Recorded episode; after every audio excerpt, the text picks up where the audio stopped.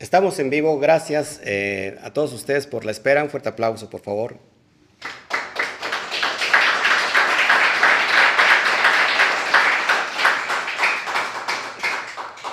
Bueno, habíamos entrado este, al aire, pero sin micro, y creo que sin micro no, no, hay posible, no es posible este, transmitir. Estamos muy contentos hoy en este Shabbat, estamos tratando la porción de esta semana, Ki Tetse. Y vamos a, ver qué, qué significa Kitetse. Por lo tal, eh, antes que nada, les saludo. Gracias, les agradezco por estar hoy conmigo y yo con ustedes, por supuesto. Si nos estás viendo en YouTube, manita arriba, ya sabes, suscríbete si no lo has hecho. Nos viene muy bien que nos apoyes con un like, es completamente gratis. Si nos quieres apoyar, ahí nos puedes dejar eh, un super gracias. Si estás en Facebook, igual un corazón, manita arriba. Eh, ¿Y qué, más? Eh, nos ayuda también que nos puedas dejar ahí un, este, ahí se me olvidan, enviar estrellas eh, en Facebook. Estamos contentísimos, todavía no terminamos el lugar, como ustedes están viendo. Tengo que cerrar mi, cámara para que no salga todo. Todavía está en, obra negra, ¿se llama? Obra negra, en la remodelación. La remodelación todavía está en obra negra porque le hace falta todavía muchos, muchos detalles, pero espero que dentro de ocho días ya estemos todos bien felices, cámara abierta, felices a todo dar. ¿Ok? Ya alguien por acá dijo, yo coopero con un, con un mini split, con un este, acondicionador de aire y, vamos a meter tres aquí de una vez. Va a estar esto excelente, sobre todo por las charlas que vamos a dar en las tardes igual. Así que sean bienvenidos todos a este lugar y a la cuenta de tres. Uno, dos, tres.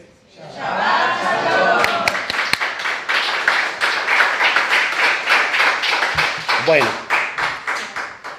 hoy tratamos esta porción. Les había comentado antes de, en la primera que, que iniciamos y que se, la di de baja porque no estaba el audio. Hay temas muy raros y muy extraños en esta parasha.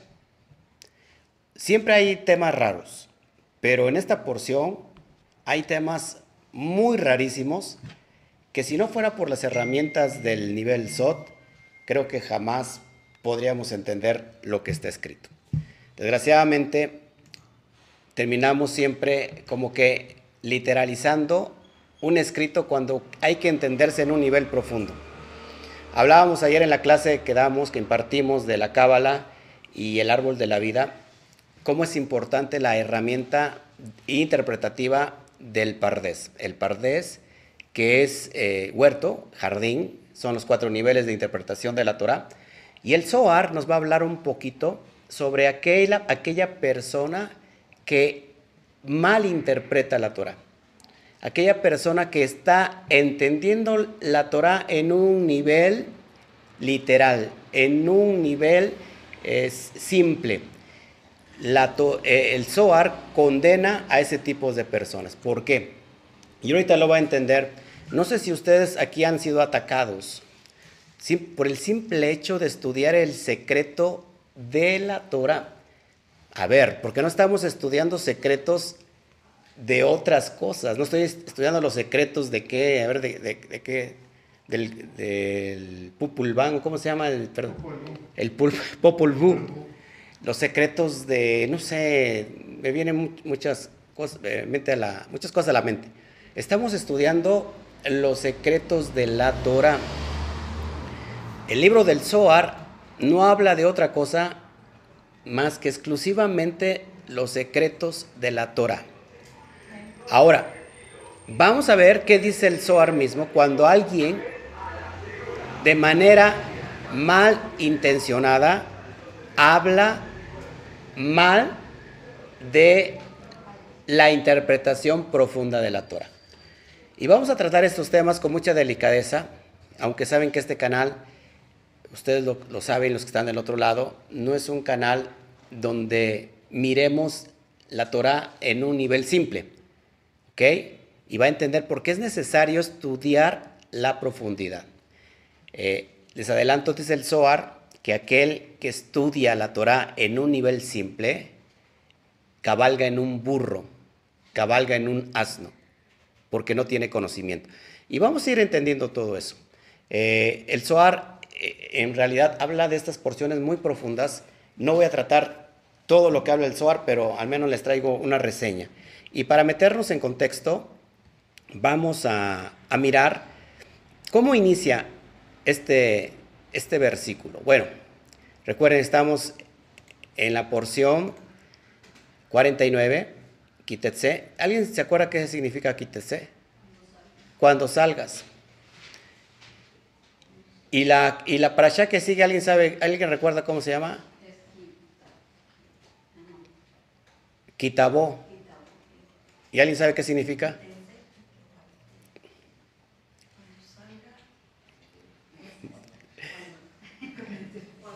Cuando entres. Entonces, vamos a entender muchas cosas. Eh, la lectura de Deuteronomio, recuerden que estamos en el mes de Lul, ¿ok? Estamos prácticamente, ahorita les digo la fecha prácticamente para que más o menos vaya usted entendiendo qué día del mes de Lul estamos. Hoy estamos en el 9 de Elul, ¿ok? Estamos prácticamente a menos de 30 días de recibir Rosh Hashanah. ¿Ok? Después de Rosh Hashanah, que cae el 15 de septiembre, y en nuestro país es el día de la independencia mexicana, que no hay independencia, pero sí es mexicana.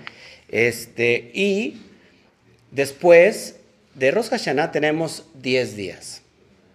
10 días claves, porque entra, entramos a ese día tan especial de Yom Kippur. Creo que para Rosh Hashanah va a venir mucha gente, para los chiles en hogada, el platillo delicioso que se va a hacer, pero creo que para Yom Kippur no va a venir mucha gente. Aquí hay, hay, hay mucho espacio hasta allá para que vayamos a meditar, para que reflexionemos de lo que es esta energía que nos viene, que nos baña de una manera gratuita. Y a veces nosotros pensamos que como es gratuita no merece un reconocimiento de agradecimiento. Por eso es muy importante que entendamos que esta porción, mire, le voy a leer cómo inicia el texto para que, para que empiece a atar cabos, yo se lo voy a ir desglosando, por supuesto. En el verso 10 al 12 dice, si traen su Torah, la deben de traer, subrayelo por favor, porque es importantísimo. Dice, cuando salieres a la guerra, capítulo 21, verso 2 perdón, verso 10 al 12. Hoy no tenemos eh, los PowerPoint, las pantallas, usted no lo puede ver, pero va a haber una pantallota acá grandísima también, donde va a haber el PowerPoint padrísimo. Todo muy bien. Cuando salieres a la guerra contra tus enemigos y el eterno, tu Dios, los entregare en tu mano y llevares de ellos cautivos y vieres entre los cautivos alguna mujer hermosa, y te enamorares de ella de manera que quisieras tomarla por mujer tuya, entonces la introducirás en tu casa y ella rapará su cabeza y se cortarán y se cortará las uñas y se cortará sus uñas y quitará sobre sí el vestido de su cautiverio y se quedará en tu casa llorando a su padre y a su madre por todo un mes Después de esto podrás llegarte a ella y ser marido suyo y ella será tu mujer. Esto ya lo hemos tratado anteriormente, que cuando un soldado israelita salía a la guerra y de los pueblos extraños, ajenos, le gustaba a una mujer, la tomaba para sí, pero tenía que raparla y que las uñas fueran cortadas. Eso lo expliqué. Esta parasha contiene, ya lo expliqué hace un año y por favor, los que quieran ver el contexto, vayan al canal y, busquen la porción de hace un año. De todos aquí les voy a mencionar algo, pero no me voy a enfocar en eso. Esta parasha contiene muchos preceptos, contiene 77 preceptos esta porción. Nos habla, por ejemplo, fíjense, leyes para una mujer cautiva. Hay muchas mujeres aquí que siguen siendo cautivas, ¿no? Este, del marido. O, maridos que son cautivos de la mujer. De repente pasa. Eh, habla de los derechos de la herencia de un primogénito, del castigo sobre el hijo rebelde o descarriado si el chamaco se portaba mal. Dice que lo sacaban allá afuera y lo apedreaban.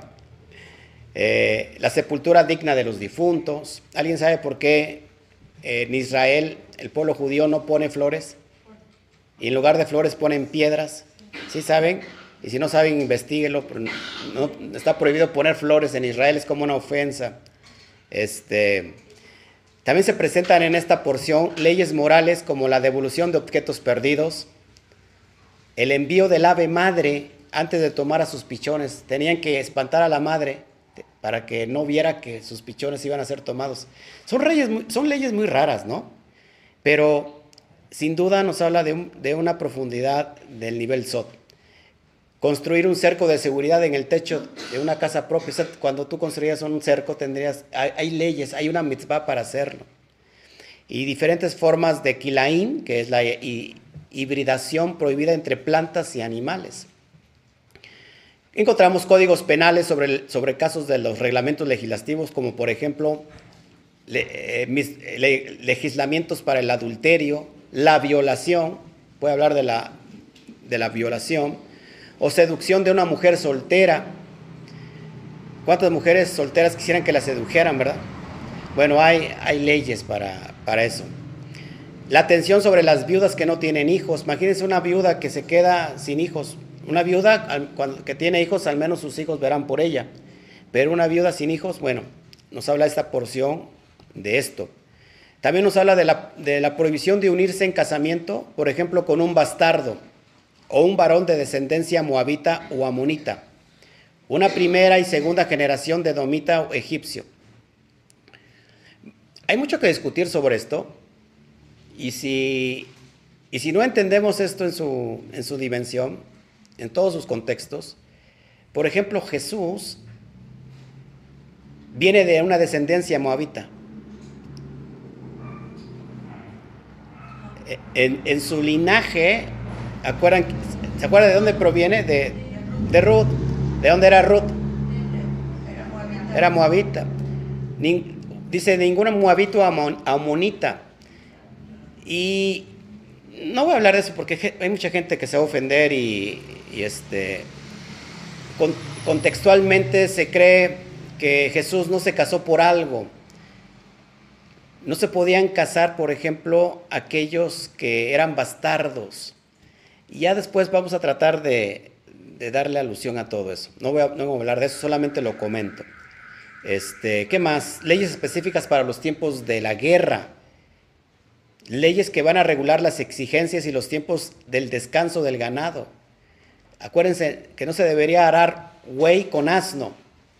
Esto es, esto es increíble y todo esto tiene profunda revelación. Rápido para tener un, este, un recuento de hace un año, ¿por qué, la, si, el, si, el, si el militar veía guapa esa mujer hermosa de una tierra pagana, o sea, una tierra ajena, una tierra extranjera, la traía y la mujer tenía que cortarse el cabello, las uñas y dejar por un luto de un año, que llorara la muerte de sus padres, ¿no? Por un año. Y después el joven le preguntaba, ¿quieres que te despose? ¿Quieres unirte conmigo en matrimonio? Y si ella aceptaba, todo bien. O sea, ella, la mujer se convertía al pueblo de Israel. Me llama la atención que, por ejemplo, cabellera en hebreo se dice se hará. Se hará tiene una gematría de 575. ¿Pero qué creen? Inclinación al mal. ¿Se, acuerdan cómo se dice inclinación al mal? El Yeser hará, ¿cuánto creen que valen? 575. Entonces, en el SOT entendemos estos pormenores que la cabellera significa eh, el Yeser hará. No es, no es sino un relato que entre el alma y el cuerpo, el alma, cuando el, el alma se enamora de su cuerpo, es decir, de esta mujer extranjera, lo que tiene que hacer es cortarle la, cabellera, es decir, quitar la mala inclinación. ¿Me van siguiendo? Eh, las uñas es en referencia, acuérdense, ¿qué hacemos ¿Qué significan las manos? Obras. Las obras deben de estar completamente limpias, por eso es el corte de las uñas. ¿Todos aquí? Hay 77 mitzvot, por si fuera poco. ¿Alguien sabe cómo se dice destino o suerte en hebreo? Masal. Masal tiene igual exactamente una gematría de 77. Increíble que esta porción, fíjese los elementos que estoy arrojando, ¿eh? Masal, en relación a las 77 por, de misbot que hay. Kitetse tiene una gematría de 525. Cuando tú haces la gematría Catán de 525, te da el resultado del nombre divino. A ver, 5 más 2 más 1 es igual a 8. ¿Cuánto vale Yud Hei Bab Hei? 26. 6 más 2 igual a 8. Esto es increíble, escuchen. Por si fuera poco, la Torah tiene exactamente el mismo valor de 8. ¿Por qué? La Torah en su gematría vale 611. 6 más 1 más 1 igual a 8. ¿Qué nos está insinuando la porción? Que nosotros podemos cambiar nuestro masal esta energía de esta porción es para cambiar nuestra suerte, nuestro destino. ¿Ok? ¿Cómo? A través de la energía de la propia Torah, porque la energía de la Torah es la propia energía de Yud, Hei, Bab, Hei. Por eso es importante mirar desde, desde el punto de vista, ¿qué nos dice el Zohar sobre la Torah? Y aquí como que no hace falta defender ni a la Torah, no hace falta ni, ni defender al Zohar, porque ellos se defienden por sí mismos. Simplemente hace falta abrirlo y enterarse de lo que habla, ¿no? Pero vamos a entender, quiero traer eh, el comentario del Zohar. Ya sobre la mujer lo he hablado en varias ocasiones, pero vamos a ver qué nos dice el Zohar sobre difamar a, a una virgen de Israel. Abra su texto y vamos a Devarim 22, por favor. Quiero que vaya señalando ahí, subrayando. Quiero que se enamore usted de la Torá, de sus elementos. Le voy a dar armas a usted para que se sepa defender. La Torá no, no necesita defenderse, el Zohar no necesita defenderse, nosotros sí necesitamos defendernos no solamente con argumentos, sino con fundamentos. 22 de Devarim, capítulo 13, en adelante. Y aquí nos va a hablar de las leyes respecto a una esposa no deseara. ¿Ya lo tienes? Cuando lo, tengas me dice amén, por favor. Dice así, en el texto que yo tengo del Tanaj, si tomare por esposa un hombre a una mujer, viniera a ella y la odiare y le atribuyere con calumnias de hechos incorrectos, divulgare sobre ella mala fama y dijere, a esta mujer la tomé y me allegué a ella, es decir, tuvo relaciones sexuales, pero no he hallado en ella las señales de la virginidad.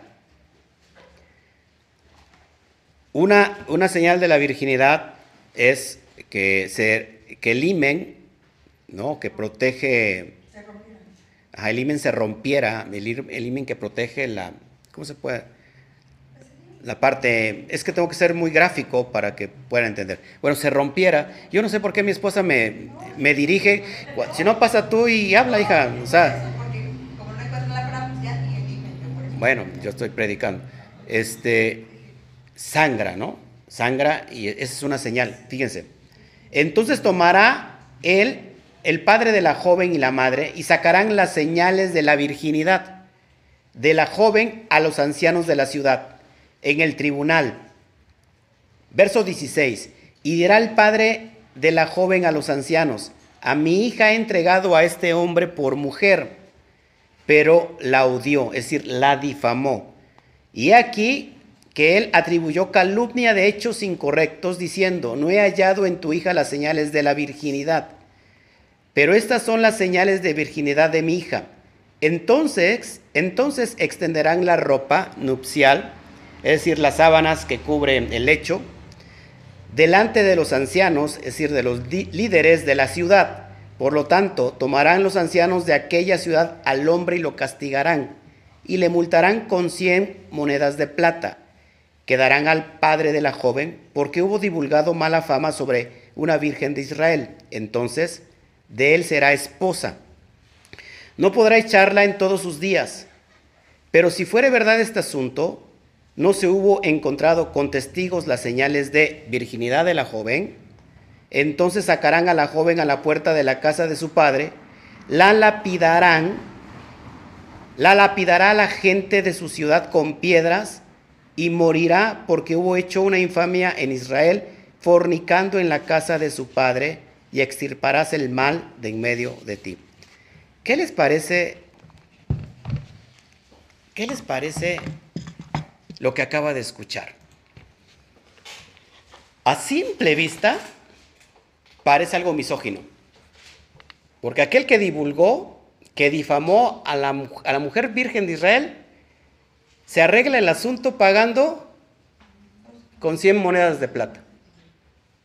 Pero si fuera verdad lo que el hombre divulgó, es decir, que no fuera una difamación, la mujer tendría que morir lapidada. Es decir, a, piedradas, a pedradas o a, a piedrazos. ¿Qué les parece esto? A ver, mujeres, eh, estoy aquí para que se expresen las mujeres. Eh, que no es justo. Y, si yo que soy un varón, para mí se me hace como choqueante.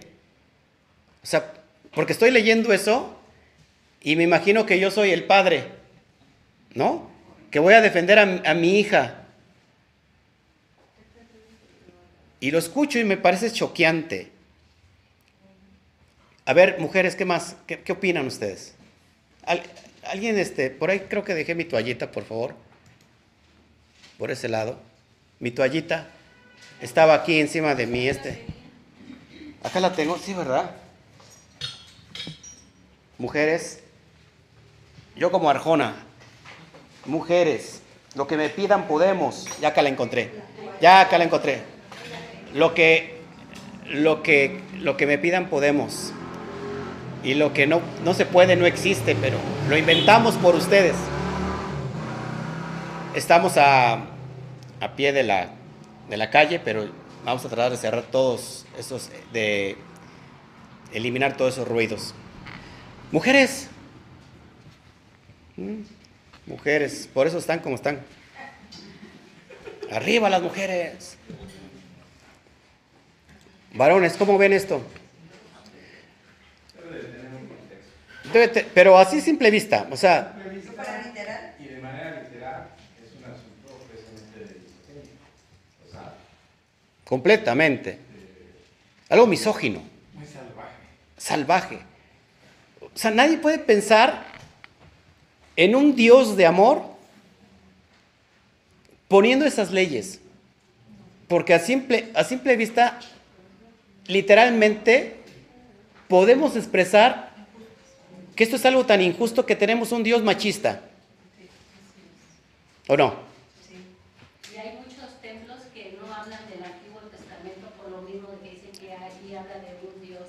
Ajá, ajá está diciendo que, que hay muchas iglesias cristianas que no hablan del Antiguo Testamento precisamente porque se piensa que estas leyes como que provienen no de un Dios muy bueno, sino de un Dios muy malo. Pero en realidad, amados, ¿se dan cuenta que todo lo que expresamos ahorita sin conocimiento, esto que estamos expresando, esto se conoce en el nivel espiritual como una difamación. Porque estamos hablando mal de algo y vamos a entenderlo por eso lo que dice el Soar. Y es bien importante que cada vez que nos encontramos con estos textos, en la tarde voy a hablar, por ejemplo, que viene precisamente en esta porción, de cómo son las leyes que cuando una mujer era encontrada en adulterio, no solamente moría la mujer, sino también tenía que morir con el que estaba. Este, y a rato lo vamos a ver desde el texto, del punto de vista del Nuevo Testamento. Pero ya a simple vista, esto no lo podemos entender. Ya que si yo estuviera en un congreso de mujeres, las mujeres ya me hubieran apedreado a mí o se hubieran salido del lugar. Pero vamos a entenderlo desde el punto de vista del Sod del secreto, porque ahí encontramos todo, todo, todo nuestro descanso, ¿ok? Entonces vamos a ver qué nos dice el Zohar. Para empezar, difamar a una, a una virgen de Israel es similar a los espías que salieron y dieron reportes falsos acerca de la tierra que vieron. La mujer en el nivel Sod es Malhut, la tierra de Israel es esa mujer, es la virgen. Cuando los, los espías regresaron, sobre todo 10 que hablaron mal de la tierra, porque no estaban hablando mal de la tierra.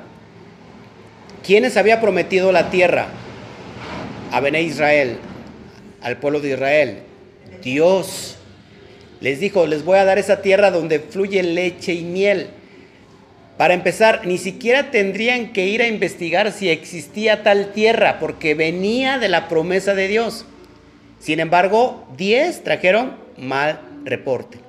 Así que difamar a una virgen de Israel es como traer esos reportes falsos acerca de la misma tierra vieron, ¿ok? Acuérdate que todos, por la culpa de ellos, toda esa generación no pudo entrar a la tierra prometida. También es una alusión a aquellos, escuche, que conocen solamente la superficie o la interpretación revelada de la Torah. Son aquellos que no saben nada de sus misterios, son pobres de conocimiento y se les menciona cabalgando en un burro, en un asno. No tiene nada que ver con la, con la profecía de Ezequiel, si no mal recuerdo, donde el Mesías entra cabalgando en un asno.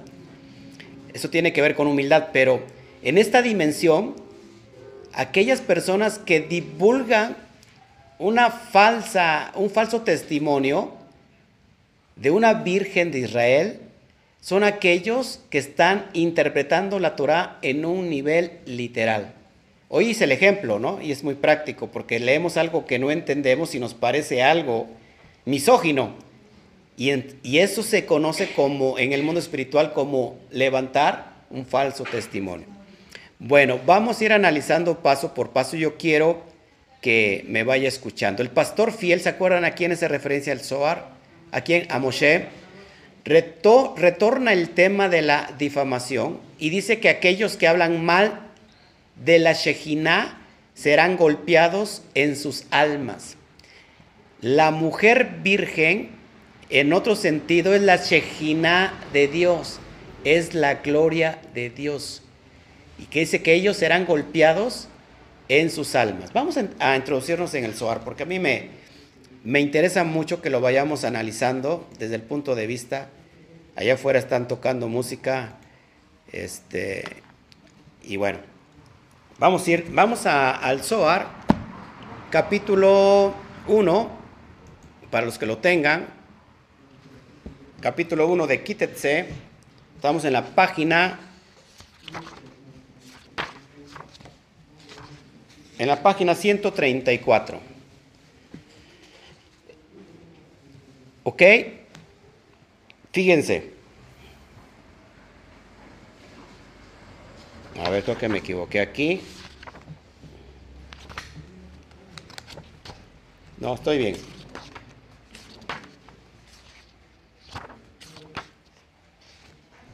Página 201 del SOAR. Escuche por favor cómo dice. Escuche. Lo voy a leer de corrido y después voy a traer la interpretación. Cuando la Torah fue entregada, sus tablas, que eran semejantes a la virginidad, fueron rotas. Así como la virginidad es un testimonio para la honestidad de la virgen, porque acuérdense que si no era virgen era apedreada, lapidada. Así las tablas que fueron entregadas ante los ojos de todos los hijos de Israel eran un testimonio para toda la Torah. Y el Santísimo bendito sea Él, otra vez la entregó a los hijos de Israel para guardarla. Y la Torah oral es llamada Alajá dada a Moshe en Sinaí. Moshe fue por lo tanto llamado el novio de la desposada de la Torá. Y el novio de la Torá rompió su virginidad, que es el primer juego de tablas. A quien habla mal de ella, oiga por favor, a quien habla mal de ella, ¿de quién? ¿De cuál es ella? De la Torá. Y dice que la Torá no es como las primeras tablas, no es como la primera, ya que sus tablas fueron rotas. El Santísimo bendito sea Él, le hablará a Él, quien es el padre de la novia. A saber, de esa hija que está implicada en la palabra Bereshit, en el principio. Ya que Bereshit es escrito con las letras de Bat Roshim, que significa la hija de mi cabeza, para indicar que la Torah es la hija del rey. Luego, el Santísimo bendito sea él dijo, y extenderán la sábana, de Barín 22, 17, lo que les acabo de leer, y el pergamino del rollo de la Torah se desenrolla, y ellos verán que está escrito en este, labra dos tablas de piedra como las primeras, y yo escribiré en estas tablas las palabras que estaban en las primeras tablas que tú rompiste. ¿Le entendió? Es un poquito complicado de entender. Vamos a entenderlo paso a paso. Estoy muy, muy emocionado. La Torah, como les acabo de, el relato que les acabo de leer, habla de un hombre que se casó con una mujer y luego vino con su padre y dijo, ¿sabe qué? Su, su, hija no, no era virgen, ¿ok? El padre entonces, ¿qué hace? Saca, eh, toma las ropas de su hija y las muestra delante de los ancianos de toda la ciudad para que puedan imitar, ellos emitir un juicio. El Zohar enseña que la Torah es el aspecto de la hija Miren, miren, miren, miren, miren, esto es increíble. La Virgen es la Torah. ¿Quién es el Padre? El Eterno. Que se meta con la, con la Virgen, que es la Torah, se meten con Dios mismo. Imagínate cuando tú difamas a la Torah, lo que te viene. Entonces la, la Torah es el aspecto de la hija porque la primera y la última letra de la primera palabra de la Torah, ¿cómo inicia el relato de la creación? Bereshit. Dice el Zohar, se deletrea Bat. ¿Qué significa Bat? Hija.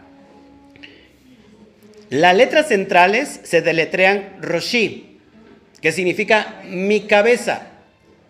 Es decir, la Torah es la hija, dice, dice Hashem, la Torah es hija de mi cabeza. La Torah vino de las tres sefirot superiores a través de Binah. ¿Cuáles son las tres sefirot, las tres superiores? Keter, Jochma y Binah. De ahí viene la Torah. De ahí viene la Virgen. Entonces aquella persona, aquella alma que trae un falso testimonio, que trae esta difamación, dice el Zohar, el mismo Hashem le va a hablar a esa persona. Le va a hablar al oído a esa persona. Y muchas veces nos viene juicio, nos viene Geburá, ¿verdad? Porque hablamos lo que no entendemos, nos expresamos, somos como animales porque no lo entendemos. Y como no lo puedo entender, lo primero que me resta es criticar algo y decir, eso es algo negativo, es algo malo, es algo del diablo. ¿Por qué? Porque mi pequeño cerebrito, del tamaño de, de, un cacahuate, expresó que no le entendió y como no le entendió, ese cerebro ínfimo piensa que todo está, está mal si no lo entiende. Si no lo entiende y no lo capta, piensa que todo es del diablo. Y lo peor de todo es que expresamos mal el texto de la Torah. Alguien que expresó mal el texto de la Torah y que desgraciadamente todo, toda la cristiandad trae ese, ese nivel de Geburá, es Marción del Ponto. Marción del Ponto, un acaudalado, un rico acaudalado, eh, mencionó que, que en el Antiguo Testamento era un Dios muy malvado, un Dios completamente malo. ¿Y saben cómo lo denominó Marción del Ponto al Dios del Antiguo Testamento? El diablo. El Antiguo Testamento hay un Dios que se llama el diablo, pero tenemos otro Dios que es muy bueno en el Nuevo Testamento que es Jesús. Por eso en las Biblias cristianas tienen Antiguo y Nuevo Testamento. Y esa es la dimensión porque una y otra vez, ¿cuántas personas se ha encontrado y se ha expresado mal de lo que estamos estudiando? Muchas. Muchas. Porque no entienden y expresan mal y dicen, saben que esto no es bueno, esto es del diablo y que... Pero sin embargo toman las cosas que les conviene del Antiguo Testamento, como las bendiciones, ¿verdad? Ahí no dicen nada. Entonces seamos lógicos. El que se meta con la Torah se mete con la hija de Hashem. Y esta hija de Hashem es virgen. Virgen significa pura. Es pura, ¿por qué? Porque viene de Keter Jochma y Vina. Viene del mundo superior. ¿Ok? Y aquí en el mismo Suar nos relata que Moshe es el novio. El novio de la Torah. Y debido al pecado del becerro de oro, quebró las tablas. Es decir, la, la pureza de la Torah su virginidad se rompió, se quebró. ¿Por qué? Por la eh, idolatría, la bodázara del becerro de oro. ¿Ok? Este, es, esta energía, acuérdense, yo les he dicho, la primera entrega de la Torah, ¿qué representa? La Torah revelada, la Torah libre de cáscaras, ya la Torah completamente decodificada. Esa es la Torah. Y esta energía, cuando Moshe iba bajando, Moshe no tiró las piedras. La misma, el cortocircuito que creó la energía negativa, hizo que las letras se desprendieran y rompieran todas esas tablas. Es decir, su virginidad se rompió ahí de la hija de Hashem, que es la Torah. ¿Ok? Y este es el aspecto de la pérdida de la virginidad de la Torah. Hashem le dijo entonces a Moshe que creara nuevas tablas iguales a las primeras. ¿Ok? ¿Qué dice, por ejemplo? ¿Qué representa esto? Las segundas tablas, las primeras tablas, ¿se acuerdan dónde fueron entregadas? ¿En qué, en qué fiesta? ¿En qué cita? En Shavuot. Despierten, por favor, despierten. Shavuot. ¿Dónde se entregan las segundas tablas? En Yom Kippur. Precisamente este es el conteo del mes de, de Lul, que son 30 días de arrepentimiento más 10 días de hacer Teshuvah hasta llegar a Yom Kippur. Porque Yom Kippur, Moshe baja de nuevo con las segundas tablas. Pero ahí representa el día de la expiación. ¿Ok? Estas tablas ya es la Torah, pero ahora completamente codificada, completamente protegida. ¿Ok?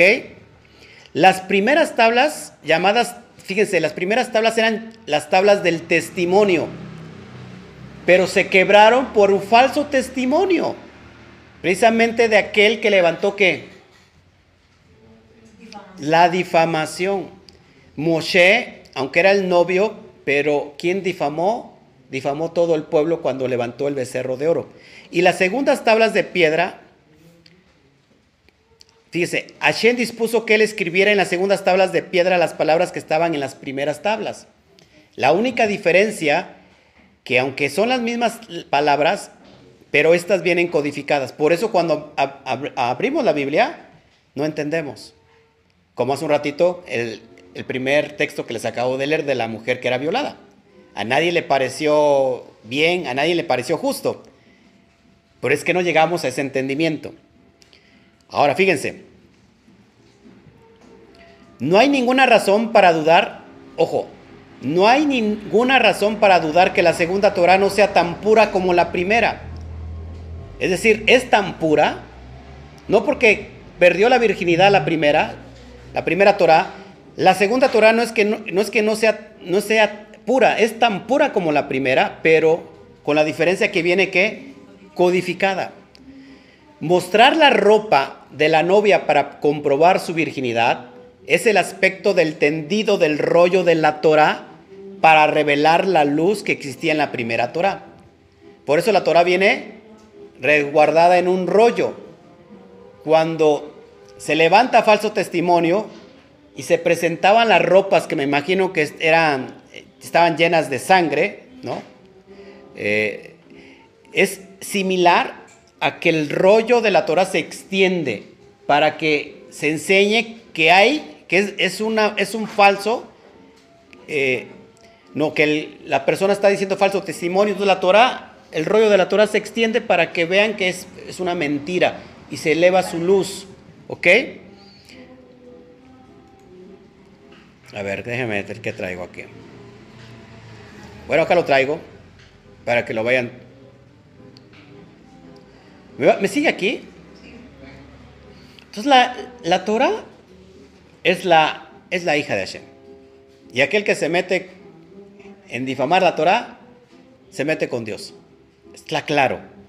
¿Se dan cuenta por qué no podemos hablar a la ligera de algo que no entendemos? ¿Cuántas veces hablamos mal de algo que ni siquiera había teníamos la capacidad ni siquiera de, de abrir sus hojas para leerlo? ¿Y cuántas personas siguen haciendo lo mismo? Baruch Hashem, que el Eterno tuvo misericordia de, cada uno de nosotros. Por eso dice que el hombre no era lapidado, el hombre que tenía que pagar. Porque ese es, una, ese es un aspecto de gracia. Si no, cada uno de nosotros moriría. ¿Cuántos de nosotros erróneamente, ¿cómo es la palabra? Ignorantemente hablamos mal de la Torah. Pero ¿por qué seguimos con vida? porque tenemos que pagar a través del mérito, es similar a las 50 monedas de plata que paga el hombre para que no sea muerto. Esa es gracia. ¿Me sigue aquí?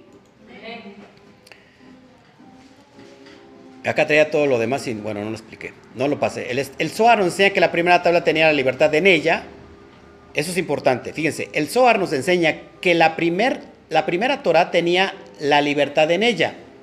No había necesidad de hacer nada, de hacer nada, de hacer ningún esfuerzo. Ya en ella estaba la libertad del alma. Y la segunda trata, la segunda Torah trata sobre el trabajo y el proceso del tikkun que tiene que hacer el alma. La lección aquí es que la segunda Torah tiene la misma luz que la primera, escuché, pero tenemos que abrirla y estudiarla para revelar la luz de la libertad y el final del ticún.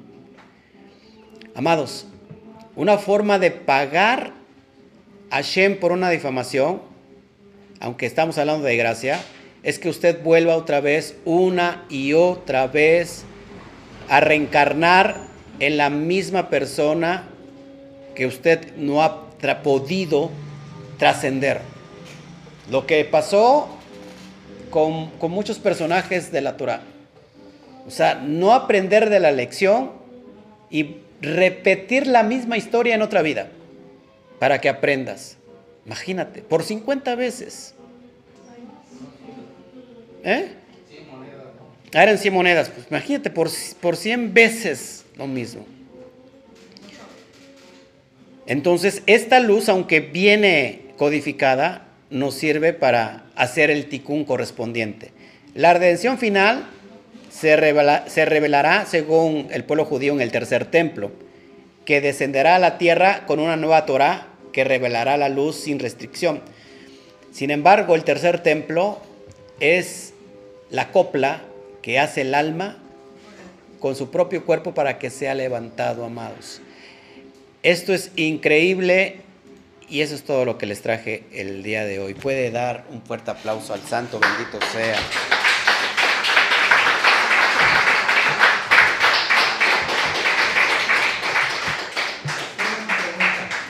Adelante a la pregunta. Cuando una persona, por hablar de un pastor, predica y tú haces todo el contenido, sería como estar este, difamando. Difamando la escritura. Claro, difamando la escritura, difamando la bat, la bat, la hija del líder, la hija de Dios. Por eso, amados hermanos, tengamos un poquito de prudencia en que si no entendemos algo, no hablemos. Yo soy criticado, me han dicho, tú eres un mesiánico, como si ser mesiánico fuera malo, ¿verdad? Este, yo no digo, o sea, cada quien puede tener una, una creencia y, está bien, siempre y cuando la persona sea excelente y sea buena. Yo no lo soy, yo no soy mesiánico, tampoco soy judío. Yo más bien transmito el mensaje porque la Torah nos trae libertad. ¿Libertad de qué? Del sistema religioso. El sistema religioso te va siempre a tratar de meter en una jaula. Y aunque promete que la jaula es de oro, al fin y al cabo es una jaula. Da igual que sea de oro o que sea de lata. Entonces la idea aquí, a mí me han dicho, me han insultado, me han ofendido, me han recordado a mi mamá, me han, me han dicho, eres un hijo de P-U-T-A, así con sus palabras, o sea, cosas que simplemente por expresar el punto de vista del SOAR, porque ni siquiera lo estoy, ni siquiera estoy dando mi punto de vista. Otros me han dicho, te hace falta mucho estudiar, muchos años el SOAR pues me hace falta toda la vida y otras cinco vidas más, por supuesto. Jamás he dicho que yo soy un sabelotodo. Es más, aquel que dice que lo sabe todo, pues ese es un ignorante. Ha cerrado su vasija. En fin, me han dicho de todo.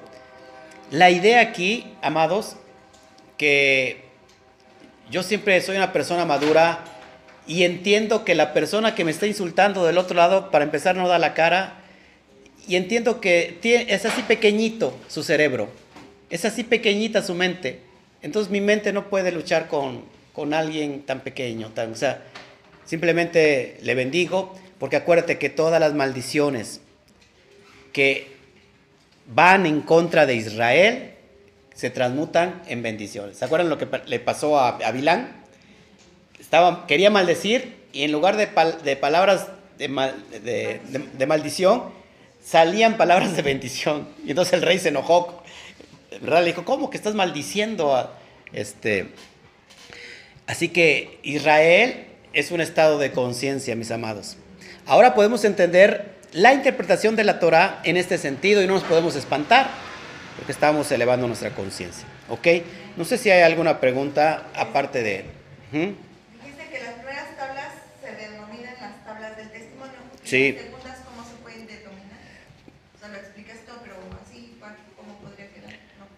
primeras son las tablas de testimonio, porque las segundas, por ejemplo, es la confirmación. ¿Por qué?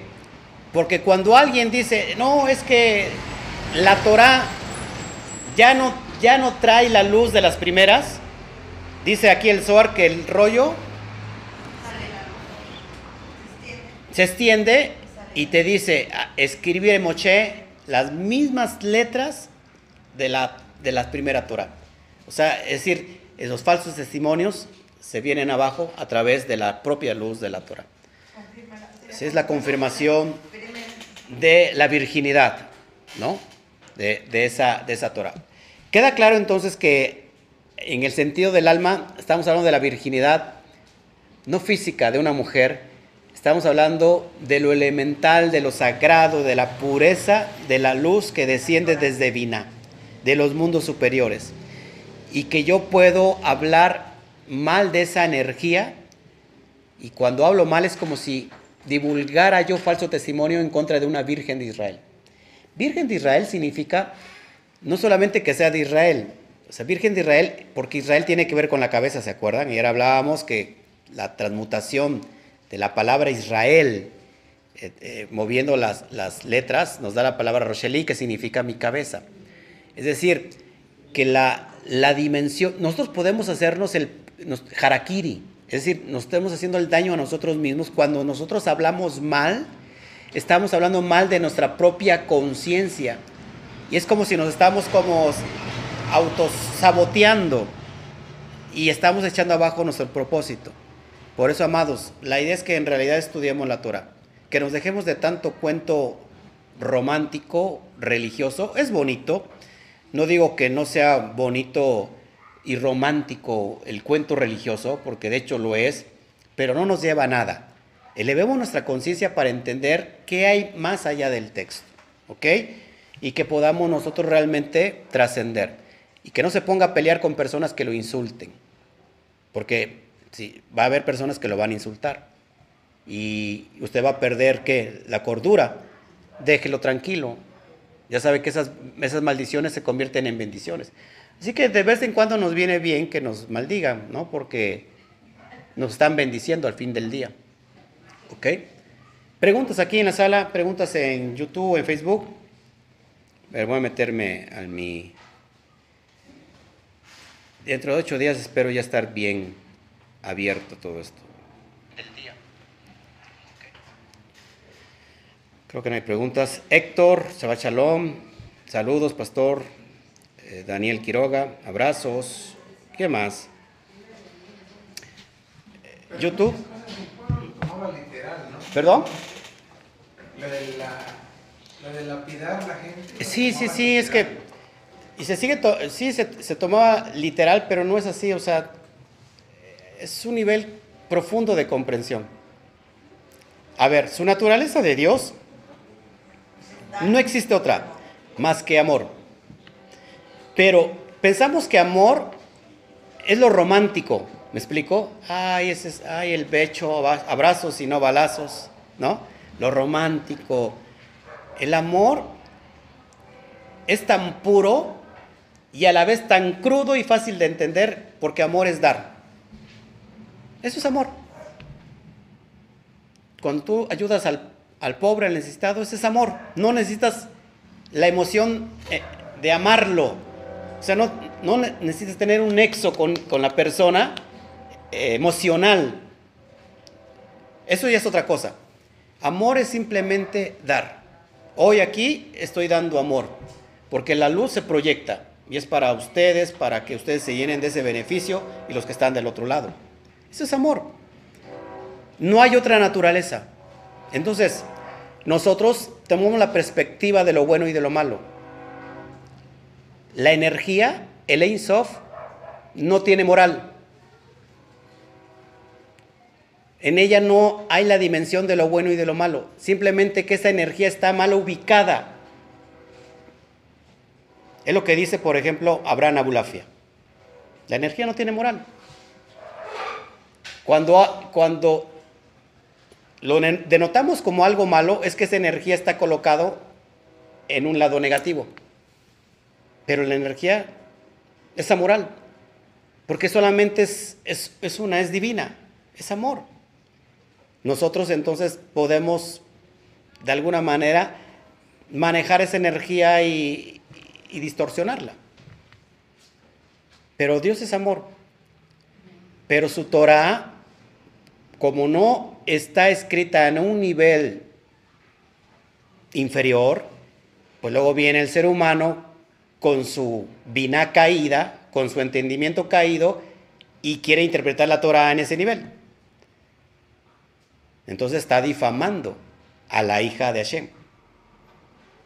Por eso cuando nosotros nos metemos en la Torah, escuchen, cuando nosotros nos metemos a estudiar en serio la Torah o el texto bíblico, estamos haciendo tikkun para nuestras vidas. A lo mejor usted se pregunta, bueno, ¿por qué no soy próspero en esta, en esta vida?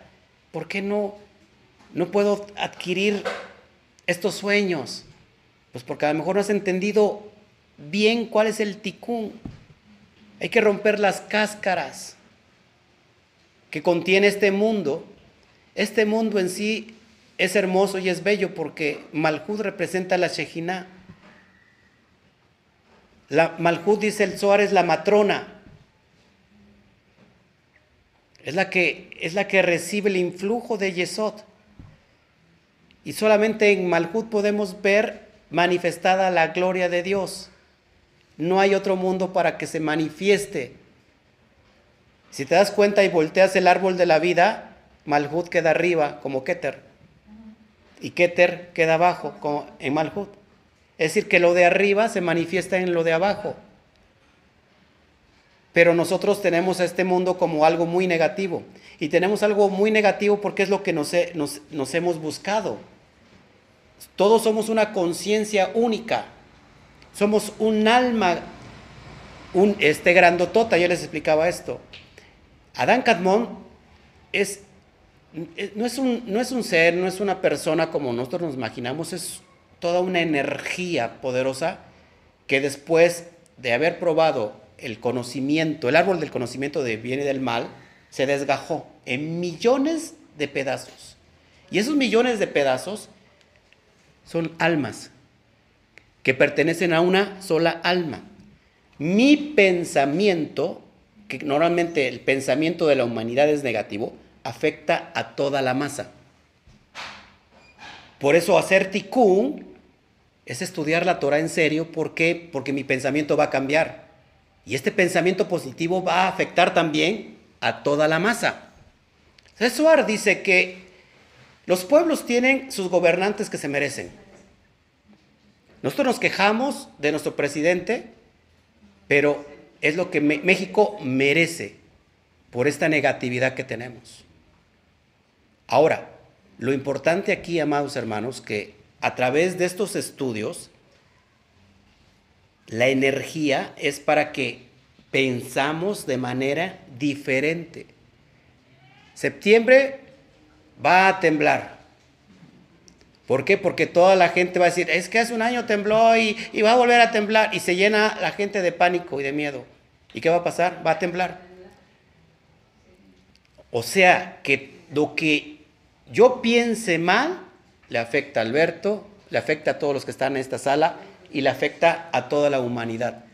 El ticún, el propósito del ser humano, imagínense, esa alma que se desgajó en millones de piezas, que son las chispas divinas, cada pieza tiene el propósito de encajar en el lugar que le corresponde. Como un, Como un gran rompecabezas. Yo soy una pequeña pieza de ese gran rompecabezas y encontrar mi propósito es encajar en el lugar que me corresponde.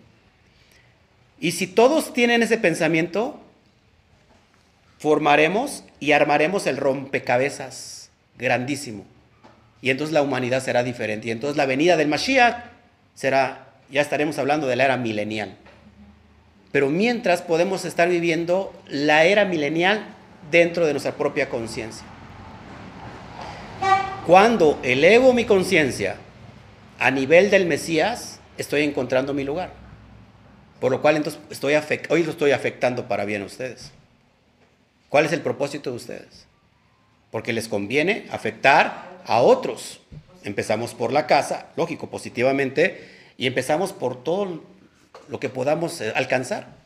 Porque a mí me conviene que a Alberto le vaya bien, me conviene que a ustedes les vaya bien. Y, así a usted les conviene que inclusive si su vecino está prosperando, aplauda eso. Apla qué bueno que mi vecino está prosperando. Porque me va a afectar, esa energía te va a afectar. Pero ¿qué pasa? Ah, luego, luego, la envidia. Ah, quién sabe de dónde Dios sacará tanto dinero.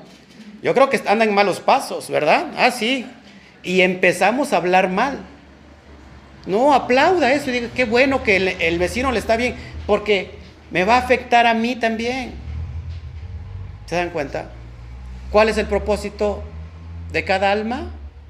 Alma a, primero, armar su propio rompecabezas, elevando su conciencia. Y eso va a ayudar a que toda la humanidad cumpla con hacer el ticún correspondiente. Tikkun olam significa componer el mundo, arreglar el mundo. Pero ¿cómo puedo hacer yo tikkun olam? O sea, ¿cómo puedo yo arreglar todo el mundo? Eso es imposible, sí. Se inicia a arreglar toda la humanidad arreglando a ti mismo, arreglándote a ti mismo, porque eso va a afectar para bien. Cuando eso pase, no tendremos un gobernante, ni un líder, ni un presidente como el que tenemos ahora. ¿no? Muchos critican al, al presidente por su bajo nivel intelectual, pues Así está el, país de México. ¿Qué quieres? O sea, no, no, no, este, no tenemos la oportunidad de recibir algo más grande, porque ese es, ese es el pensamiento comunitario masivo del, país de México. Y a cada país tendrá un presidente que, que merece. Entonces, no critiquemos solamente al gobierno No critiquemos a los gobernadores, a los políticos, empecemos a hacer el trabajo también nosotros. O sea, demostrando cómo se hace. Porque siempre somos nada más como críticos, hablamos de todo, mal de todo, y no vemos nuestros hechos. Cada vez que señalamos, hay un dedo señalando, pero ¿cuántos dedos hay para... Hay tres dedos para ti. ¿Eh? O sea, te señalas, pero tú mismo te estás señalando. ¿Ven qué bonito es aprender la Torah? Sin, lejos de sesgos religiosos. Esa es la libertad que el Zohar dice que la Torah proclama. La libertad en sí misma.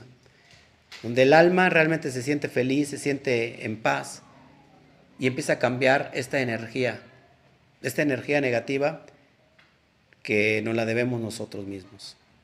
¿Okay? Voy a después voy a hablarle de conceptos profundos, metafísicos, científicos, de lo que es la energía electromagnética y cómo se crean campos. Campos, eh, los campos de energía electromagnética son como, como ventanas o puertas a mundos espirituales, a otras dimensiones. Así que es lo que quería entregarles. ¿Ya no hay otra pregunta en YouTube? Bueno, una de las preguntas era esa, ¿cómo se debe hacer el culto? Ya lo contesté. Este, Delvis David, Chalón para ti, Eduardo Rivera.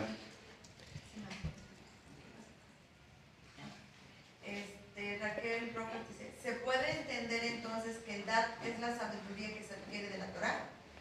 El DAT es la sabiduría, el DAT es es la manifestación de la sabiduría, porque el dad es conocimiento.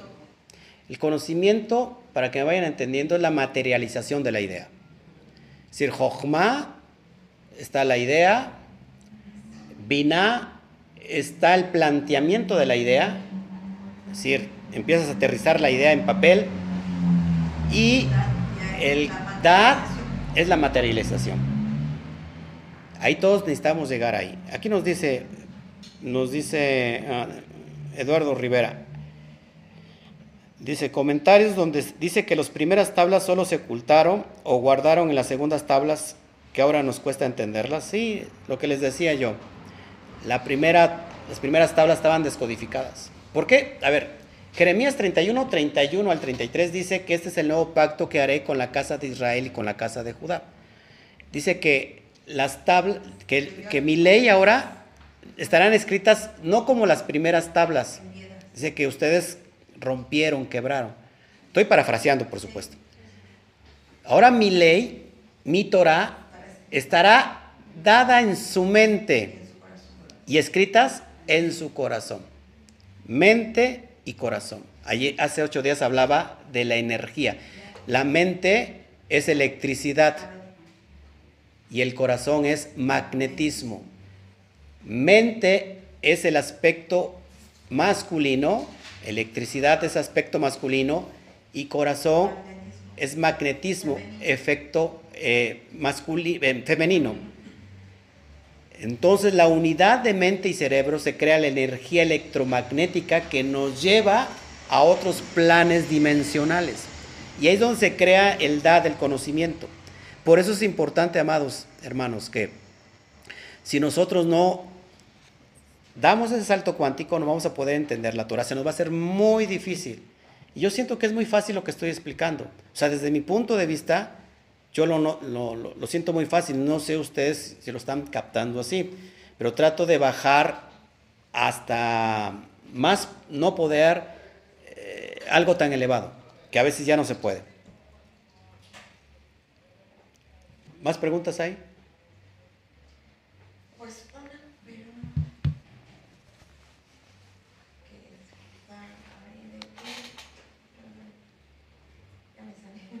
Bueno. ¿Preguntas aquí? Nacho. Oye, ¿cómo andan aquí? Puros músicos, como si parece que les pagamos, ¿verdad? Vengan a molestarnos en Shabbat. Por eso digo que nos, nos urge cerrar todo esto aislar el ruido de fuera, solamente lo podemos hacer así. Si con los aires acondicionados ya estaremos incómodos. ¿No? ¿Hasta allá? ¿De ese lado? ¿Preguntas? ¿Todo bien? ¿Sí o no? Bueno, pues si no hay más preguntas, me voy. Nos vemos para la siguiente. Les anuncio que dentro de ocho días, eh, espero que sí, ¿verdad? Echemos toda esa, buena vibra, esa energía de que ya este recinto esté terminado como debe de estar. Este, estaré tratando temas en la tarde de interés general. Vamos a hablar, por supuesto, ligados a la Torah, pero de conocimiento general, eh, como hablar de, de la metafísica, de la ciencia, de, de, las cuestiones espirituales, de las diferentes dimensiones ¿no? de, de, nuestro universo. Estaremos hablando de temas importantes. ¿Qué dice el Zohar sobre los extraterrestres? ¿Qué dice el Zohar sobre los intraterrestres? De los mundos de abajo, de los mundos de arriba. De eso estaremos hablando, charlando en las tardes. Así que los espero para eh, dentro de ocho días y nos vemos. Que el Eterno me los bendiga. A todos, les saludo a todos los de YouTube. No tuve la oportunidad de saludarles. Les, mando todo mi aprecio. Gracias por estar ahí siempre con nosotros, apoyándonos. Y a todos los de Facebook también con lo mismo. Nos vamos con este, este bonito ritmo que está ahí afuera de fondo. Parece una gaita, ¿no? Es, este, pero nos vemos. Que el Eterno me bendiga. Y le decimos a la cuenta de 3, 1, 2, 3. Shabbat Shalom. Fuerte aplauso.